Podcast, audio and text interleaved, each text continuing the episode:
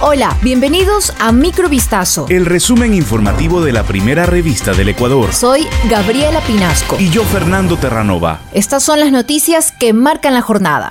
El destituido presidente de Perú, Pedro Castillo, fue detenido este miércoles y llevado a la sede de la prefectura de la Policía de Lima después de ser destituido por el Congreso y de ser mayoritariamente acusado de haber intentado perpetrar un golpe de Estado.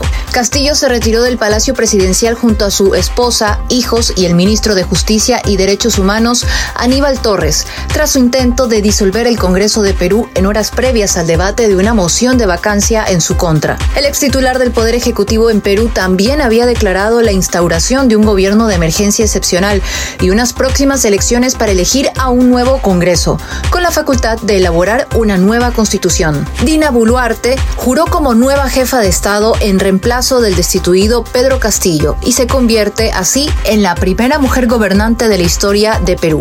El presidente de la República, Guillermo Lazo, envió a la Asamblea Nacional un proyecto de ley para reformar parcialmente la Constitución. El proyecto busca oficializar el apoyo complementario que pueden dar las Fuerzas Armadas a la Policía Nacional en la lucha contra el crimen organizado, sin necesidad de la declaratoria de un estado de excepción, ya que esta figura legal se aplica solamente en situaciones de emergencia y tiene como efecto la suspensión de los derechos de los ciudadanos. Además, al ser un régimen extraordinario, tiene un límite temporal de hasta 60 días, prorrogables por 30 días más. De acuerdo con la Constitución, la protección interna y el mantenimiento del orden público son responsabilidades de la institución policial y no de las Fuerzas Armadas. Sin embargo, el gobierno argumentó que en Ecuador la presencia de grupos criminales organizados no es un asunto excepcional, sino que se ha convertido en parte de la vida cotidiana. El Pleno del Consejo Nacional Electoral aprobó la convocatoria al referéndum 2023 en el que la ciudadanía podrá pronunciarse sobre las ocho preguntas propuestas por el presidente de la República, Guillermo Lazo, y que fueron calificadas por la Corte Constitucional. El plebiscito se efectuará el próximo 5 de febrero, es decir, que coincidirá con el día del sufragio previsto para las elecciones seccionales y del Consejo de Participación Ciudadana y Control Social. Sobre el presupuesto aprobado para la ejecución del referéndum, el organismo electoral informó que el pasado 2 de diciembre se estableció en 12,08 millones de dólares, que incluye la proyección del Fondo de Promoción Electoral. Siete personas son llamadas a juicio por el delito de delincuencia organizada con fines de tráfico ilícito de migrantes.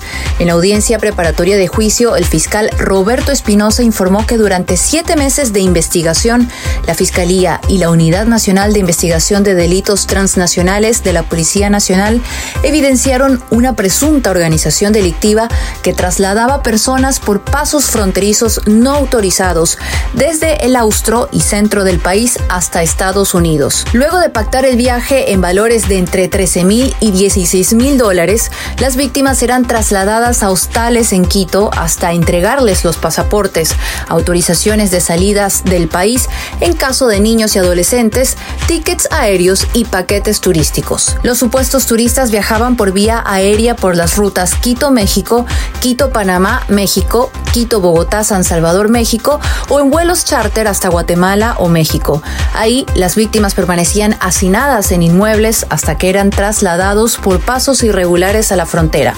Una gran operación internacional contra el comercio ilegal de especies salvajes y de madera condujo al arresto de centenares de personas, al desmantelamiento de redes criminales y a importantes incautaciones de animales, plantas y madera, según anunció la Interpol. La operación denominada Thunder 2022 estuvo coordinada por Interpol y por la Organización Mundial de Aduanas del 3 al 30 de octubre y movilizó a los servicios de la policía, de aduanas y de inteligencia de 125 naciones, un récord en participación de países en este tipo de operaciones desde 2017 cuando empezó a realizarse. A través de inspecciones rutinarias y controles específicos se examinaron centenares de paquetes, maletas, vehículos o barcos, a menudo con ayuda de perros policías y escáneres de rayos X. Según un balance preliminar con Thunder 2022, se llevaron a cabo 2.200 incautaciones y se identificaron 934 sospechosos y 141 empresas supuestamente implicadas en ventas ilegales.